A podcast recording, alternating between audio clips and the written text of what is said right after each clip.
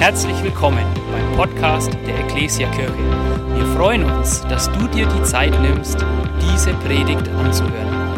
Wir wünschen dir dabei eine ermutigende Begegnung mit Gott. Wir starten heute in eine neue vierteilige Predigtserie, die heißt Identität, wer bin ich? Ich glaube, dass die Frage nach, wer ist der Mensch, wer bin ich, eine der größten Fragen ist, die sich die Menschen stellen, solange es die Menschen gibt. ähm, die Frage nach dem Wert, nach der Position, nach dem, wer bin ich, wozu bin ich geschaffen. Und wir wollen uns genau mit dieser Frage beschäftigen.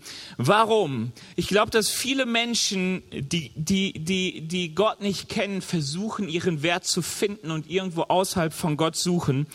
Und das Schöne ist, dass wir als Menschen, die Gott kennen, wissen, dass unser Wert äh, durch Gott gegeben ist. Und wir dürfen von Gott hören, wer wir sind.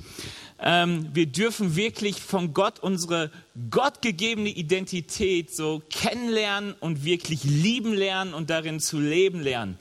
Also ihr wisst das ja manchmal, das ist so dieser Punkt, manchmal kennt man, wer man ist und man hat Schwierigkeiten, ein Ja dazu zu finden. Aber ich verspreche dir, dass was Gott in dir sieht, ist so gut und es ist so gut, es kennenzulernen und es ist so gut zu sagen, ich finde ein Ja dazu und ich lerne darin zu leben, weil ich werde dir etwas sagen, es macht dein Leben richtig reich. Wir werden uns in den nächsten Wochen damit beschäftigen, äh, welche Identität uns gegeben, welche Identität Gott uns gegeben hat, ähm, wie wir oft in einer falschen Welt falsche Ansätze wählen, um unsere Identität und unseren Wert zu finden. Wir werden darüber reden, wozu uns Gott geschaffen hat und inwiefern Vergleichen und Stolz unsere Identität zerstört. Heute heißt das Thema mein wahres Ich.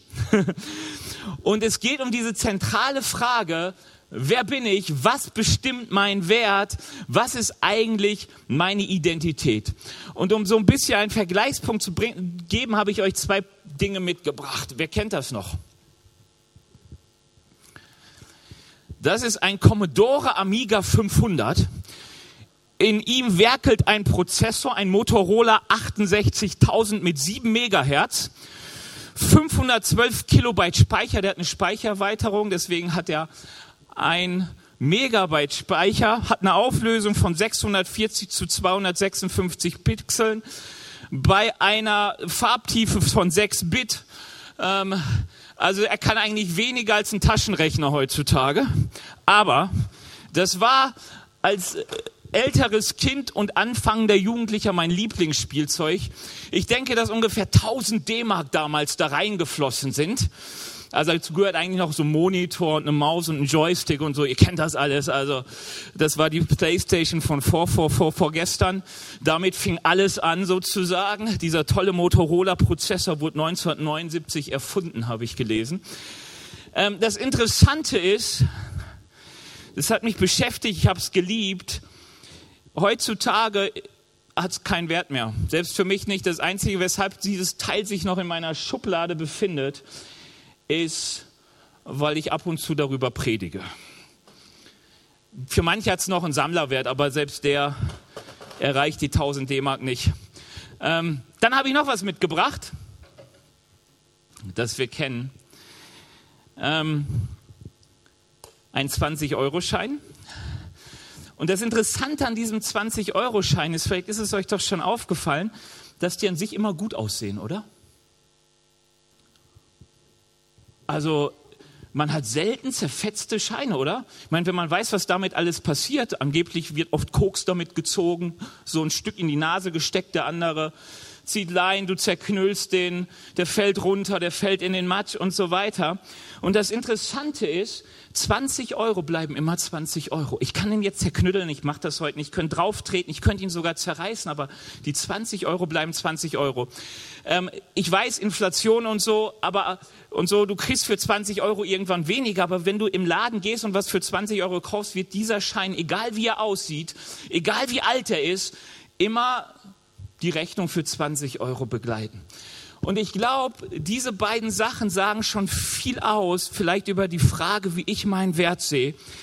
Hier, das geht über etwas, was mal wertvoll sein kann, aber auch dann ganz schnell seinen Wert verlieren kann. Das war mal richtig wertvoll für mich. Da haben ja auch richtig viel Zeit investiert, aber es hat sein Wort, sein Wert mit der Zeit völlig verloren, das Interesse verloren. Ich habe tatsächlich mal vor ein paar Jahren versucht, den an Fernseher anzuschließen. Hat geklappt. Ich hatte so ein kleines Bild. Ladezeiten von einer halben Stunde, glaube ich. Und dachte dann, wie wie, wie unheimlich schlecht sah das damals aus. Und ich war damals so begeistert davon. Interessant, wie Dinge sich ändern. Und das steht für etwas, ähm, was egal was passiert, immer seinen Wert behält. Und wenn du dich fragst, wo stehe ich denn eigentlich? Da, wo ich denke, hey, mein Wert ist immer wieder unterschiedlich. Ich fühle mich mal richtig wertlos und manchmal richtig wertvoll. Oder hey, ich weiß, die Würde des Menschen ist unantastbar. Ich bin, egal was ist, wertvoll. Dann müssten wir ja eigentlich alle sagen, wir stehen auf dieser Seite. Also, so, ich, ich, ich habe mal gesehen, dass der erste Artikel des Grundgesetzes und der Artikel 1 der Allgemeinen Erklärung der Menschenrechte ungefähr so immer gleich heißt, die Würde des Menschen ist unantastbar. Und ich dachte mal mal gucken, wie man diesen Artikel Kindern erklären würde und habe etwas gefunden auf der Seite oder muss ich nachgucken, der Landeszentrale für politische Bildung Baden-Württembergs. Die sagen Folgendes dazu. Ähm, die sagen, das Grundgesetz schreibt vor, dass die Würde des Menschen unantastbar ist. Das bedeutet, dass niemand die Würde eines anderen verletzen darf. Mit verletzen ist nicht nur schlagen, schubsen und prügeln gemeint. Verletzen kann man auf vielerlei Weise jemanden ausgrenzen, verspotten, einen etwas wegnehmen, das ihm viel bedeutet, oder ihn zu etwas zwingen, das er nicht tun will. Die Menschenwürde wird auch durch Lästern oder Nichtbeachtung verletzt. Du kennst bestimmt auch Situationen in deinem Alltag, in denen Schimpfworte benutzt wurden. Auch jemanden zu beleidigen, lächerlich zu machen oder ihm das Gefühl zu geben, weniger wert zu sein als man selbst, bedeutet Missachtung der Würde des anderen. Cool, oder? Daran merkt man schon wieder, wie weit Theorie und Praxis auseinandergehen. Es hat mich sofort, als ich das las, an meine Oma erinnert, die immer sagte, Benny, vertrag dich mit deinen Geschwistern und seit Jahrzehnten mit ihrer Schwester in Streit lebte. Wer kann das denn leben von uns? Wer erlebt das denn so?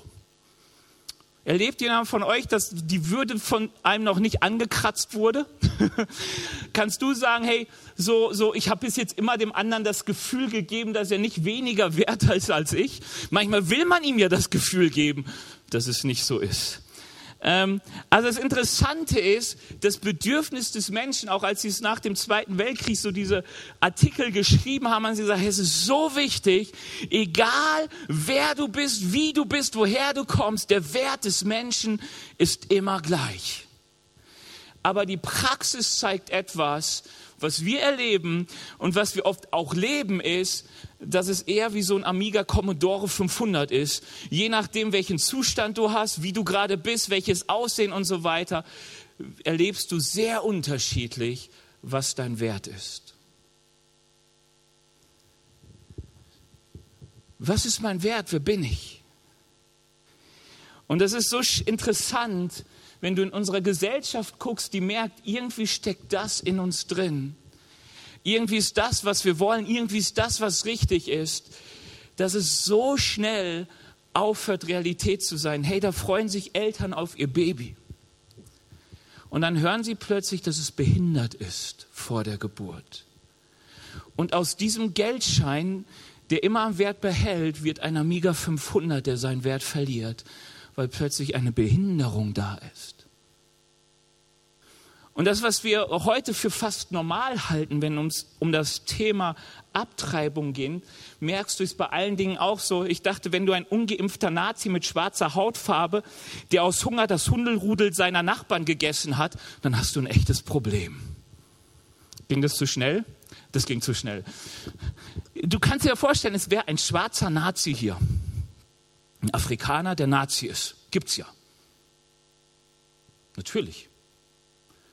Also wenn du schwarzen Rassismus sehen willst, also von Schwarzen gegen Weiß, musst du nur nach Paris gehen zum Beispiel. Also du hast einen schwarzen Nazi da, ähm, der auch noch Fleischesser ist und zufällig, weil er Hunger hatte, das Hunderudel seiner Nachbarn gegessen hat.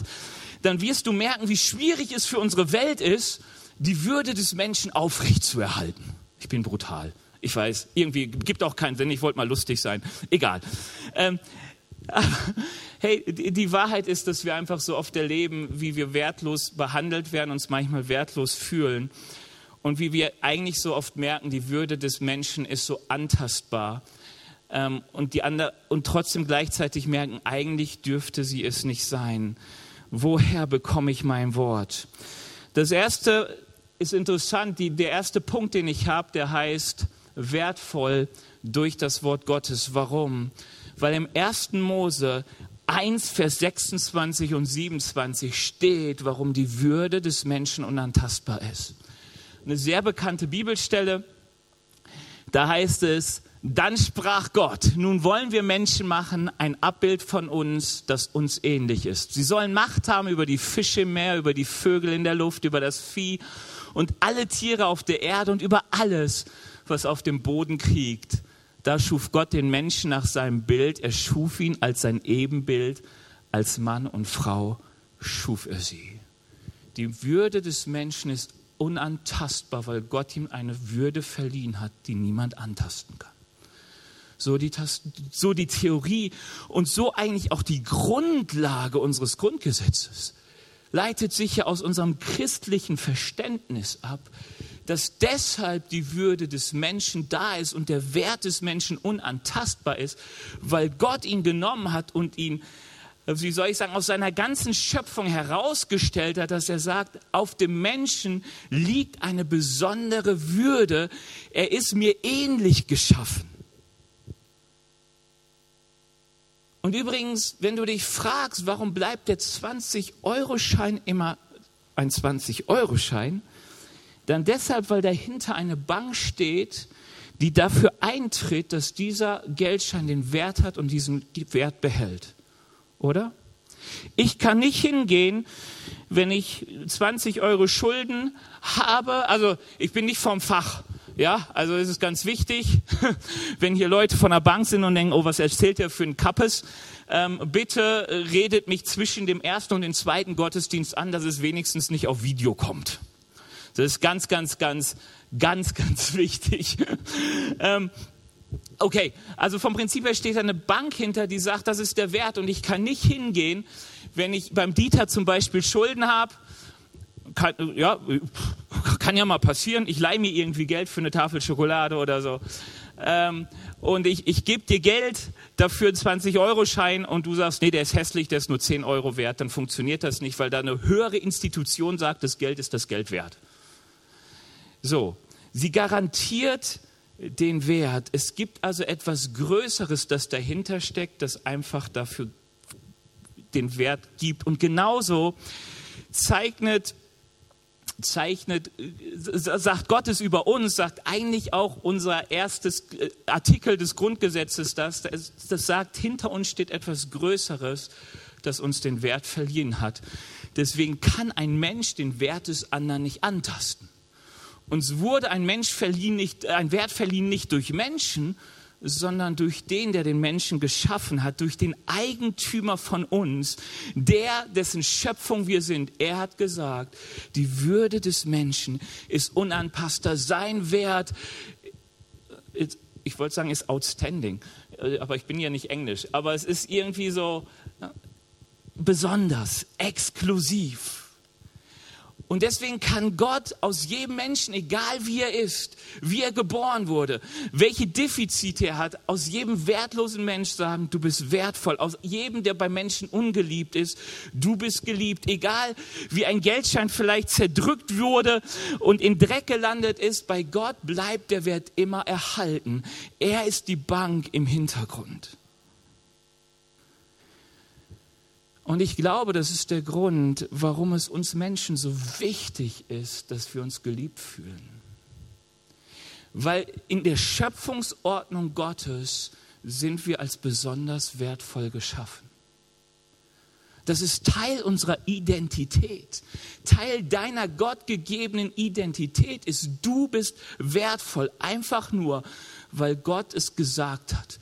Er hat die Garantie gegeben, er hat dir den Wert gegeben. Hey, ich habe keine Ahnung, was dieser Schein kostet. Ich schätze mal keine zwei Euro. Ich weiß nicht, ist hier jemand vom Fach? Aber die Herstellung dieses Scheins ist ja kein Gegenwert mehr. Ich kann ja nicht sagen, ich schmelze jetzt diesen Schein ein und habe dann einen reellen Wert von 20 Euro. Das sind vielleicht zwei Mark. Ja, der Mensch besteht größtenteils aus Wasser. Du kannst den Menschen von so vielen Seiten betrachten und du kannst so oft auf diesen Punkt kommen, wertlos. Du kannst dich im Spiegel betrachten, du kannst deine Taten angucken und du kannst am Ende sagen, wertlos. Und Gott interessiert das alles nicht, weil er sagt, egal was du siehst, ich bin die Bank und ich sag wertvoll. Und denk immer dran, vergiss es nicht. Wenn immer du dich nach Liebe sehnst, wenn immer du dich wertlos fühlst, du tust es deshalb, weil Gott dir einen Wert gegeben hat. Und der liegt nicht sonst wo verborgen, sondern er ist von Gott geschenkt. Und wir verlieren ihn dann, wenn Gott wenig Rolle in unserem Leben spielt. Und das ist interessant, wenn man auch unsere Zeit anguckt. Ich habe vor zwei Jahren interessanten Artikel von einem interessanten Menschen gelesen. Er hat gesagt, all die Werte, die wir haben von Nächstenliebe, von Toleranz, von Würde des Menschen, beruht auf ein christliches Selbstverständnis beruht auf Gottesfurcht, beruht darauf, dass es Beziehung zu Gott gibt. Jetzt schaffen wir aber genau diesen Punkt ab. Wir schaffen die Bank ab, die das Geld den Wert gibt. Wir schaffen Gott ab, der genau die Würde verleiht. Was passiert dann? Dann funktioniert das Ganze nicht mehr. Ich habe hier etwas. Das können nur noch ältere Leute wissen, die vor 1990 geboren sind. Weiß jemand, was, was für eine Währung das ist? Hä? Ostmark nicht ganz. Also schon irgendwie. Ähm, also es sind jugoslawische Dinar. Wer war das letzte Mal im Jug Wann wart ihr das letzte Mal in Jugoslawien, um Urlaub zu machen? Ähm, ich war damals als Kind total erfreut, als mein Onkel hinkam und sagte, hey, gab mir so einen Batzen Schein in die Hand und sagte, Benny, schenke ich dir. Und ich so, juhu, hab nicht mitgekriegt, dass es nichts mehr wert ist, weil es die Bank nicht mehr gibt, weil es das Land nicht mehr gibt. Damit verliert dieses Geld an Wert. Hey, weißt du, was so schön ist? Ich habe noch ein D-Mark-Stück, ich könnte es eintauschen, weil es die Bank, die diesen Wert garantiert, immer noch gibt. Sie sagt, kriegst du halt einen halben Euro für oder so. Aber die gibt es nicht mehr. Und damit verliert von einem auf den anderen Mal dieser Schein an Wert. Wenn es jetzt jemand gibt, der sagt, hey, ich sammle so Scheine, ich gebe dir einen Huni dafür, dann merkst du, dass dieser Schein plötzlich sehr individuell bewertet wird, sehr unterschiedlich bewertet wird. Der andere sagt vielleicht, hey, super, ich weiß nicht, wie ich meine Zigarette ankriege. Vielleicht kann ich so einen Schein kurz in den Kamin halten und dann meine Zigarette anzünden. Und weißt du, das ist genau der Punkt, der passiert, wenn wir Gott abschaffen. Die Frage, welchen Wert wir haben, ist nicht mehr geklärt. Er wird nicht mehr von jemand Höherem bestimmt, nicht mehr von Gott bestimmt, sondern er wird von denen bestimmt, die um einen herum sind. Wenn jemand sagt, boah, die Ellie ist so eine coole, schöne Frau mit so einer tollen Mütze und alle umjubeln sie und plötzlich so einen hohen Wert. Und wenn sie die Mütze aufzieht, denkt plötzlich jeder, boah, sind ja keine Haare drunter und so, und sie verliert ihren Wert. Ähm, und es klingt vielleicht ein bisschen komisch, aber ich glaube, dass wir das erleben. Wir haben kein Vorbild mehr von dem, wer wir sind und wer uns diese Würde verliehen hat. Und dadurch ist die Frage, welchen Wert wir haben und welchen Wert der andere hat, nicht mehr geklärt. Und das ist, was wir erleben. Wir haben einen wunderbaren Artikel 1. Die Würde des Menschen ist unantastbar, aber sie wird überall angetastet. Sie wird überall angetastet. Plötzlich stellen sich Fragen, ähm, ab wann ist der Mensch eigentlich ein Mensch? Du wirst in ganz normaler Presse heutzutage finden, dass die Leute sagen, ein Nazi ist kein Mensch. Also die sagen es nicht so, aber sie sagen, er hat keine Würde. Ich muss ihn nicht tolerieren, ich muss ihn nicht wertvoll finden, weil er hat die falsche Meinung. Ich könnte jetzt wieder anfangen mit dem Thema Geimpfte und Ungeimpfte und so weiter, um Kranke und Gesunde. Hat jemand, der alt ist und gebrechlich ist, überhaupt noch ein Wert oder ist aktive Sterbehilfe mehr so dieser Punkt, wo man sagt, nein, da wo die Gesundheit fehlt, ist auch mein Wert verschwunden?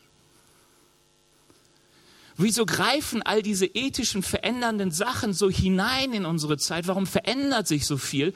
Weil der Mensch Gott nicht mehr vor Augen hat. Er hat nicht mehr die Bank, die den Wert verleiht und dann fängt er an, selber Werte zu geben.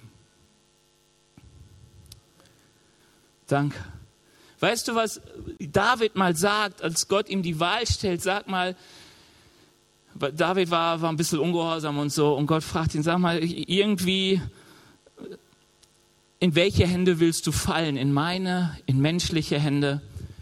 Dann sagt David folgendes, ich habe große Angst, aber ich will lieber dem Herrn als den Menschen in die Hände fallen, denn er ist barmherzig. Sehr barmherzig, denn er ist sehr barmherzig den Wert, den wir haben, du bist wertvoll, ist das Wort, das du aus Gottes Mund hören musst. Ist das, was näher kommen muss an deine Seele, als das die Worte, die dein Ehepartner sagt, die deine Eltern sagen, die Freunde sagen, die irgendwelche dahergelaufenen auf der Straße sagen. Der Wert, der uns unantastbar macht in unserer Würde, ist der Wert, den Gott uns verleiht. Und wenn du immer wieder merkst, hey, ich bin so hin und her geworfen über die Frage, welchen Wert ich habe, ist das Wichtigste, was du hören musst, das Wort aus Gottes Mund, das dir sagt, du bist geschaffen als mein Ebenbild. Ich habe dir Würde verliehen, die ist nicht antastbar. Der zweite Punkt ist, ähm, ich habe ihn genannt glanzvoll durch die Anbetung Gottes. Was meine ich damit? Das ist ja interessant. Nein, es ist nicht interessant, es ist klar, die, normalerweise sehen Geldscheine immer gut aus. Wenn sie nicht mehr gut aussehen, sehen sie hinter wieder gut aus. Warum? Weil die Bank sich dafür verantwortlich fühlt, dass Geldwäsche passiert, wenn man so will. Ähm, also, dass, dass, dass die Geldscheine immer gut aussehen. Sie ziehen kaputte Scheine aus dem Verkehr. Bitte vergleicht nicht alles eins zu eins mit uns Menschen und Gott. Ähm, ja, sie wäscht Geld, aber sie guckt, dass es schön bleibt und glänzt. In Anführungsstrichen. So, das kann ich hier völlig vergessen. Wenn ich jetzt hier sage, so, ich weiß gar nicht, wo ich das hinschicken muss, zu Motorola, Atari, keine Ahnung, und sage, hey, der sieht so vergilbt aus, ist hässlich und viel zu langsam, macht was dagegen, dann werde ich keinen mehr finden, der sich dafür verantwortlich fühlt. Und das Schöne ist, ähm, dass Gott uns nach seinem Bilde schuf und eigentlich dafür sorgen will, dass der Glanz erhalten bleibt, der uns auf uns gelegt ist. Ich möchte mal ein bisschen auf diese Worte eingehen, ähm, die ja so oft Menschen beschäftigen. Nämlich dann schuf Gott den Menschen nach seinem Bild, er schuf ihn als sein Ebenbild, als Mann und Frau schuf er sie oder als sein Abbild. Was meint das eigentlich? Also jeder Christ fragt sich doch früher oder später äh, mal so diese Frage, sag mal, wo bin ich denn Gottes ebenbildlich? Wo, wo, wo, wo sehe ich denn die, die Ähnlichkeit mit Gott? Und du kannst verschiedenste Sachen sagen. Ähm, ich sage mal, da, worauf sich die Theologen einigen und äh, die auch relativ logisch klingt und die ich auch glaube, die so ist, ist, dieses Wort Bild oder Abbild steht auch oft für Götzen. Jetzt wird's komisch, ich weiß. Aber was ist ein Götze? Ein Götze ist an sich eine Statur, die Gott repräsentiert. Ja, also es ist nicht der Gott, sondern es repräsentiert Gott. Du wendest dich der Statur zu und wendest dich damit Gott zu. Und Gott sagt, hey, ich verleihe den Menschen ähm, meine Würde, ich verleihe ihm, wie soll ich sagen, meinen Glanz, meine Autorität, sodass er mich auf Erden repräsentieren kann. Sodass er, ähm, ähm, wie soll ich sagen, ja, so, äh, an meiner Stadt diese Welt, ich sag mal, entwickelt, weil beherrscht hat so einen negativen Touch bei uns. Was will ich damit sagen? Du könntest vielleicht ähnlich sagen, wie manche Staatsdiener ja die Repräsentanten des Staates sind. Unser Bundespräsident präsentiert Deutschland, aber sieht nicht aus wie Deutschland. aber ihm ist eine gewisse Autorität verliehen. Ihm ist, ähm, wie soll ich sagen, gewisser Glanz verliehen, wo die Leute wissen, die ihm begegnen, hey, da steht nicht ähm, unser Bundespräsident, da steht eigentlich die Vertretung Deutschlands. Hinter ihm steht ein Volk. Und die, so ähnlich muss man sich ja vorstellen, Gott hat uns so geschaffen, dass wir ihn sichtbar machen können in dieser Welt. Ich will das einfach mal an so ein paar Beispielen sagen. Gott ist Geist und Gott ist Liebe, oder? Sagt die Bibel. Das ist das, was durch Gott hat nicht nur Liebe, Gott ist Liebe. Gott ist nicht nur ab und zu irgendwie Geist, sondern er ist Geist. Etwas, was wichtig ist bei Gott und etwas, was wir auch haben. Hey, uns ist Liebe total wichtig. Warum ist uns Liebe total wichtig? Zu lieben und geliebt zu werden, weil Gott Liebe ist. Das ist in uns drin. Wenn du es mit vielen Tieren vergleichst, dann wirst du merken, viele Tiere äh, handeln vielleicht intuitiv, manchmal ganz lieb und nett und schmusen dich und kuscheln dich, aber es ist ein völlig anderer Wert. Also unsere Katze hat noch nie gesagt, glaube ich, oh, der Vogel ist aber süß, ich baue ihm ein Nest und helfe ihn auf. Da, da kommen ganz andere Gefühle bei unserer Katze auf. Spielzeug. Die Würde des Vogels ist antastbar. Mit Essen spiele ich. Ja, so viele Sachen, die wir nicht tun würden, weil wir ein gutes, großes Herz haben. Ähm, wir sind auch geistliche Menschen. Vieles in uns passiert im Inneren. Wir können Kontakt mit Gott halten und so weiter. Und das Interessante ist, Gott hat uns so geschaffen, körperlich, innerlich, dass wir die Liebe Gottes sichtbar machen können in der Art, wie wir miteinander umgehen. Ist so interessant. Gott schuf den Menschen, als Mann und Frau schuf er sie. Weißt du, warum kommt das als Mann und Frau schuf er sie? Weil du kannst nicht die Liebe Gottes repräsentieren, solange du alleine bist. Es ist faktisch und praktisch unmöglich. Bitte, das war jetzt kein Angriff auf Singles. Ja, also ich glaube, dass Mann und Frau ist die, die Einheit, wo du menschliche Liebe am tiefsten leben kannst. Aber Liebe kannst du nicht leben, wenn du kein Gegenüber hast. Und als Adam sich die Tiere anguckte, fand er kein Gegenüber. Aber erst als die Frau kam, fand er ein Gegenüber. Erst da, wo Mensch mit Mensch begegnet, gibt es ein Gegenüber, wo du Liebe sichtbar machen kannst. Darin wird Gott sichtbar, wie wir miteinander umgehen. Und so kannst du viele Punkte finden.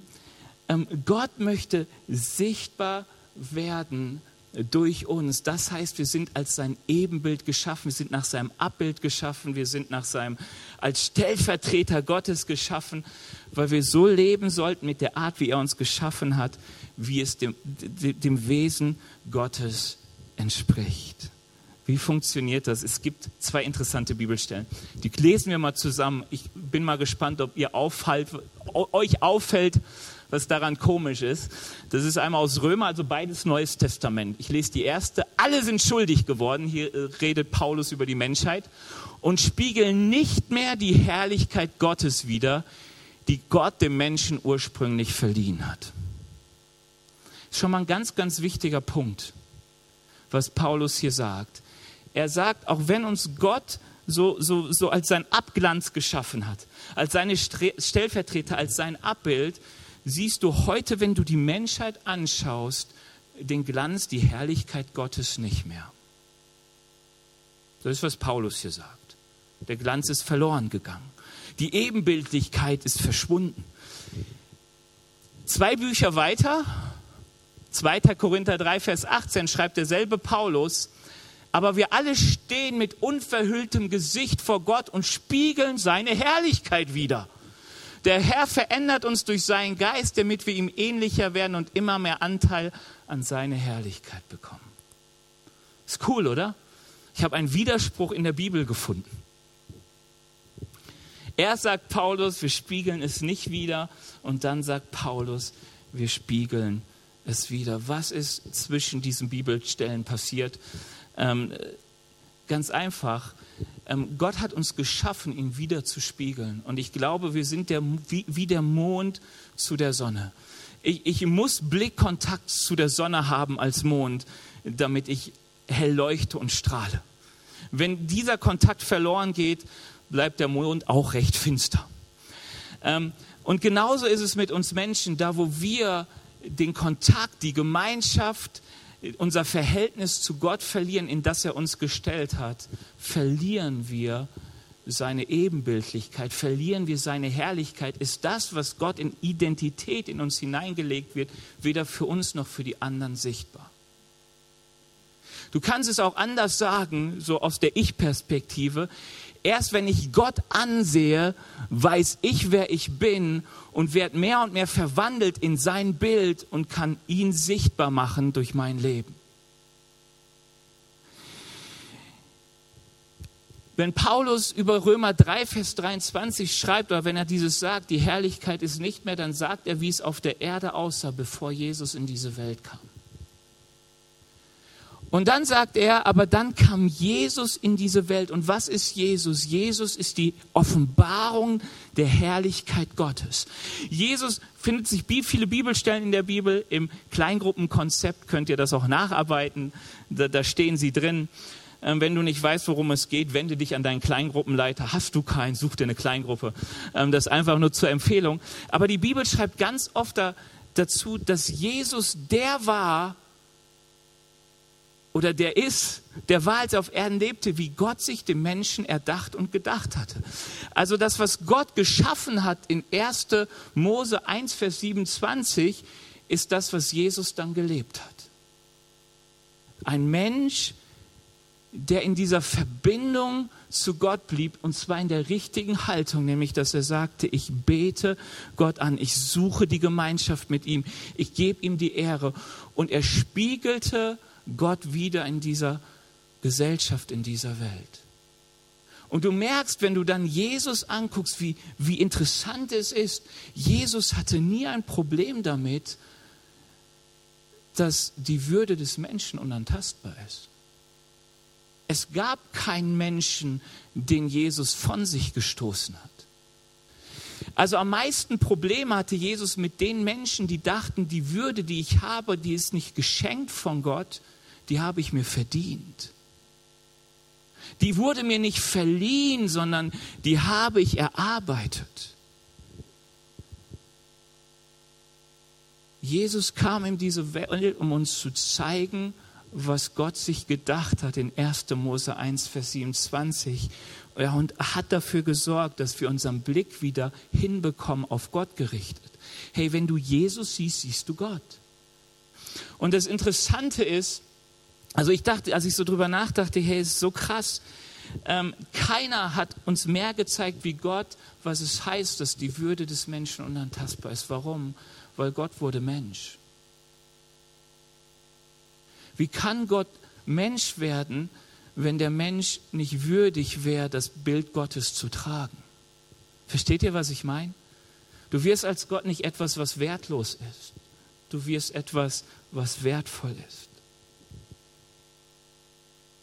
Es ist so wichtig, ähm, dass dieser Blick zu Gott bleibt und dass wir in dem richtigen Verhältnis zu Gott bleiben, dass sein Bild uns prägen und verändern kann. Hey, du wirst etwas in deinem Leben merken, nämlich dass wir Menschen geschaffen sind anzubeten. Der Mensch ist geschaffen anzubeten. Was meine ich damit? Wenn wir Menschen Gott nicht anbeten, suchen wir etwas, das wir so viel Wert geben, dass wir es anbeten. Du kannst ein wunderbares Auto haben. Das Auto hat eigentlich keinen großen Wert, aber du merkst in deinem Herzen irgendwo, wo muss ich mich investieren? Irgendwas muss ich verherrlichen. Und das Auto steht über allem vielleicht besser noch zu, zu, zu, zu sehen bei den Superstars, die wir in dieser Welt haben. Hey, wieso werden Leute, die einfach nur eine bessere Stimme haben als andere, angebetet? Posters in die Zimmer gehängt, die Zeit für gegeben, die, was weiß ich nicht alles. Wieso investieren wir manchmal in Menschen und verherrlichen Menschen? Du kannst es mal in deinem Leben durchgehen und fragen, sag mal, wer ist es denn, dem ich für dem oder für was ich lebe. Vielleicht kann ich es so gut definieren. Wer sitzt bei mir auf dem Thron? Wofür investiere ich mein Leben? Bei manchen sitzt auf dem Thron Arbeit. Sie beten Arbeit an. Alles dreht sich um Arbeit. Bei anderen dreht sich alles um Erfolg. Bei den anderen alles um Vergnügen. Es gibt so vielen Dingen, die wir mehr Wert geben, als Gott ihnen gegeben hat. Und was dabei passiert, ist, dass wir Gott weniger Wert geben, als er hat. Und erst da, wo ich Gott sehe und ihn anfange zu anbeten, komme ich in die Identität, die Gott mir verliehen hat. Und erst dann ordnen sich die Dinge in meinem Leben nach dem Wert, den Gott diesen Dingen gegeben hat. Bin ich zu kompliziert? Okay. Ich will dir damit nur sagen, was ist der Unterschied zwischen diesem Geldschein und meinem Commodore Amiga 500 mit Speichererweiterung. Ähm, dieser Schein behält Kontakt zu seiner Bank. Und weil der Kontakt hat zu seiner Bank, wird er immer wieder gereinigt, schön gemacht und behält seinen Glanz. Und unsere Identität, die wir als Mensch haben, ist in Gemeinschaft mit Gott zu bleiben, in anbetender Gemeinschaft mit Gott zu bleiben, damit wir den Glanz behalten, den Gott uns gegeben hat. Da, wo diese Gemeinschaft verloren geht, verlernen wir die Herrlichkeit. Und die Bibel sagt uns, Jesus bringt uns hinein in diese Gemeinschaft. Letzter Punkt, kurzer Punkt. Ähm, ich habe ihn einfach genannt, einflussreich durch die habe ich eigentlich eine Bibelstelle vergessen? Die kannst du noch mal äh, geben, weil eigentlich, ähm, weil die so schön ist. Auch gerade die Übersetzung ist cool. In Jesus Christus sind wir Gottes Meisterstück. Er hat uns geschaffen, dass wir tun, was wirklich gut ist. Gute Werke, die er für uns vorbereitet hat, dass wir damit unser Leben gestalten. Gott macht uns zu seinem Meisterstück alles, wo, wie, wie wir angelegt sind, ist alles da, um ihn wirklich schön wiederzuspiegeln. Okay, letzter Punkt. Einflussreich durch die Kraft Gottes. Warum bleibt 20 Euro 20 Euro? Weil unsere EZB, heißt die so, Europäische Zentralbank, ja, alles dafür tut, dass der Euro gerettet wird. Wenn Dinge übrigens alternativlos sind, weiß man oft, dass man irgendwie an der Nase herumgeführt wird. Aber das ist nur so ein Nebensatz. Ähm, also was, was tut normalerweise das ganze System, das das Geld auf den Markt bringt? Es tut alles dafür, dass der Wert des Geldes erhalten wird. Die tun das Gegenteil. Ja, bei der Technik musst du immer gucken, dass es bloß schnell veraltet, damit der Kreislauf am Laufen gehalten wird. Ähm, vielleicht gibt es auch gewisse Zusammenhänge, aber gut. Ähm, Gott investiert alles, um sich immer zu fragen, wie bringe ich den Menschen wieder dahin, dass er mich widerspiegelt, dass er seinen Wert hat und dass sein Wert sichtbar wird. Was kann ich dafür tun, dass ich Jesus widerspiegel? Was kann Gott sagt das? Was kann er tun, dass der Mensch ihn sichtbar macht? Und ich will dir sagen, Jesus hat es gemacht, indem er Mensch wurde, zu dir kam und all deine Schuld und alles, was Unwürde ist, alles, was dich anklagt, aus dem Weg räumt und sagt, ich will mit dir ähm, mich verherrlichen in dieser Welt. Und ich weiß, wie oft wir, oder ich, ich gehe einfach davon aus, weil ich so oft daran scheitere, ihr auch daran scheitert, ich baue so oft auf meine Kraft, ich baue so oft auf meine Leistung. Und wenn ich auf meine Leistung baue, merke ich, wie oft ich unwürdig bin, wie oft ich versage, wie, wie, wie oft ich mich frage, Benny, was bist du eigentlich wert? Weißt du, manchmal gibt es Arbeitstage, die sind so lang und dann guckst du danach zurück und denkst, ich habe eigentlich nichts geschafft. Du bist manchmal in der Beziehung, ich bin manchmal in meiner Beziehung und denke irgendwie, ähm, ich habe mehr kaputt als ganz gemacht. Ich war so unwürdig. So viele Dinge, ähm, wo meine Leistung überhaupt nicht übereinstimmt mit dem, was Gott in mich hineingelegt hat. Und Jesus sagt, er investiert alles, was er kann, damit er uns vergeben kann, damit er uns reinwaschen kann er schenkt uns seinen Heiligen Geist, damit wir eines tun, nicht mehr auf unsere Kraft bauen, sondern auf seine Kraft bauen. Dass wir wissen, es ist seine Macht, es ist sein Wunsch, dass er durch uns verherrlicht wird. Ich habe eine Bibelstelle dazu. Die Lobpreisband kann gerne nach vorne kommen. Ähm, da heißt es, deshalb sollt ihr euer altes Wesen und eure frühere Lebensweise ablegen, die durch und durch verdorben war und durch, durch und euch, ich lese auf der falschen Folie, deswegen. Also, deshalb sollt ihr euer altes Wesen und eure frühere Lebensweise ablegen, die durch und durch verdorben war und euch durch trügerische Leidenschaften zugrunde richtete. Lasst euch stattdessen einen neuen Geist und ein verändertes Denken geben als neue Menschen, geschaffen nach dem Ebenbild Gottes und zur Gerechtigkeit, Heiligkeit und Wahrheit berufen, sollt ihr auch ein neues Wesen annehmen. Hey, was für ein Geschenk Gottes, der uns nicht nur seine Identität schenkt, sondern sagt, ich bereite den Weg, dass das, was ich in euch hineingelegt habe, auch wieder sichtbar werden kann. Dass die Heiligkeit, die euch euch ruht, wieder sichtbar wird, dass die Gerechtigkeit sichtbar wird. Wenn ich so, einer meiner Lieblings, es gibt ja so Steckenpferde, die man als Pastor hat, das ist, wenn, wenn Paulus davon sagt, dass das Reich Gottes nicht Essen und Trinken ist, sondern Gerechtigkeit, Friede und Freude im Heiligen Geist. Wenn Paulus davon redet, dass die Frucht des Heiligen Geistes Liebe, Freude und Frieden ist, Warum liebe ich das als Steckenpferd? Weil das die tiefsten Sehnsüchte unseres Menschen sind. Du wirst keinen Menschen finden, der es ehrlich meint, der sagt, ich habe keine Sehnsucht nach Frieden. Wir haben alle Sehnsucht nach Frieden. Es wird keinen Menschen geben, der sagt, ich will nicht Gerechtigkeit. Wir haben alle Sehnsucht nach Gerechtigkeit. Ich will gerecht behandelt werden. Und ich sage dir etwas, ich will gerecht handeln. Ich habe Sehnsucht nach Freude. Ich liebe mich zu freuen und ich freue mich oft zu wenig. Weißt du, und ich habe Sehnsucht nach Liebe. Und ich habe Sehnsucht, nicht nur geliebt zu werden, sondern ich habe Sehnsucht zu lieben. Ich weiß gar nicht, was schöner ist. Und wir Menschen suchen nach diesen Werten und strampeln uns ab und tun so viel und erreichen es nicht. Und dann kommt Gott und sagt, ich gebe dir, gebe dir meinen Geist, meinen Heiligen Geist. Und ich werde anfangen, genau das in dir zu bewirken. Gerechtigkeit, Frieden, Freude, Liebe.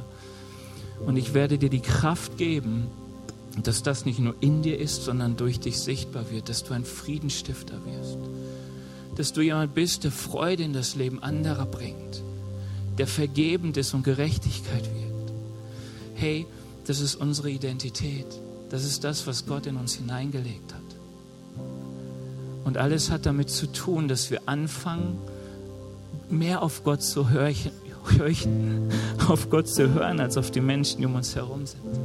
Alles hat damit zu tun, die Gegenwart Gottes mehr zu suchen als all die anderen Dinge. Wie oft suchen wir Frieden und so woanders. Lass uns mal aufstehen. Ich möchte uns beten und ich möchte dich einladen. Ich weiß nicht, wie es dir gerade geht. Ich weiß nicht, wie es dir geht, wenn du über deinen Wert nachdenkst, wie du dich gerade fühlst, wie du es erlebst, aber ich glaube, Gott zu nahen hat manchmal damit zu tun, erstmal Entschuldigung zu sagen. Und zu sagen, Herr Jesus, du hast mich eigentlich wertvoll gemacht, aber ich tue dauernd so, als wäre ich nichts wert.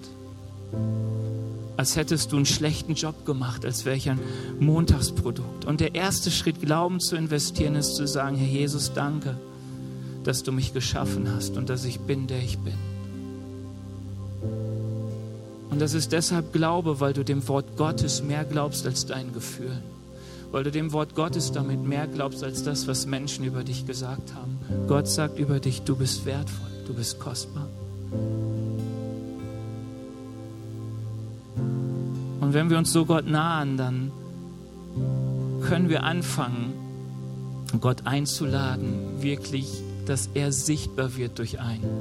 Hey, und bitte, ich glaube, wir haben manchmal so oft eine falsche Demut, weil wir denken, es kann ja gar nicht sein, ich werde dauernd versagen. Wenn Gott uns so geschaffen hat, macht er es möglich. Wenn wir unterwegs sind, begegnen Menschen nicht nur uns, sondern sie begegnen Jesus. Weshalb kommen Menschen zum Glauben durch uns, weil sie irgendwie in uns Jesus gesehen haben.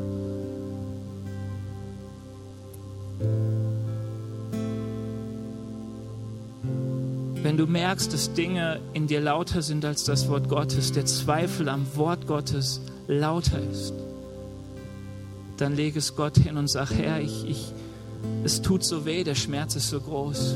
Die Stimmen vielleicht aus manchmal Kinder- und Jugendzeiten sind so laut. Sie verdrängen das, was du sagst. Dann wird Gott helfen. Ich will einfach für uns beten. Herr Jesus, ich danke dir dafür, dass du es bist, der uns Würde verleiht. Herr Jesus, und dass wir nichts tun können, um das Wort, das über uns ausgesprochen ist, kaputt zu machen. Herr Jesus, wir sind nach deinem Bild geschaffen und egal wie unsichtbar dieses Bild geworden sind, egal wie verdreckt wir sind, egal wie wenig man noch lesen kann, welche Bank hinter uns steht. Herr Jesus, danke, dass dein Wort zählt, dass uns nichts trennen kann von deiner Liebe, dass uns nichts trennen kann von dir. Heiliger Geist, ich bitte dich, dass du unsere Identität wiederherstellst, die wir in dir haben. Herr Jesus, dass du uns vergibst, wo wir unseren Wert woanders gesucht haben. Herr Jesus, wo wir falsche Dinge angebetet haben. Herr Jesus, wo wir ähm, uns in Selbstmitleid verkrochen haben. Ich bitte dich, Herr Jesus, dass du jetzt kommst und dass du wieder neu zu uns sprichst, wie wertvoll wir sind, wie geliebt wir sind von dir. Danke für die Identität, die du uns schenkst. Wir hoffen, dass dir diese Predigt gefallen hat und dich in deinem Leben mit Gott stärkt. Außerdem wollen wir dich gerne besser kennenlernen. Dazu bist du herzlich eingeladen, unsere Sonntagsgottesdienste um 9.30 Uhr und 11 Uhr zu besuchen. Schau doch mal auf www.ecclesia-rot.de vorbei oder auf den sozialen Medien unter Ecclesia Rot. Wir freuen uns auf dich.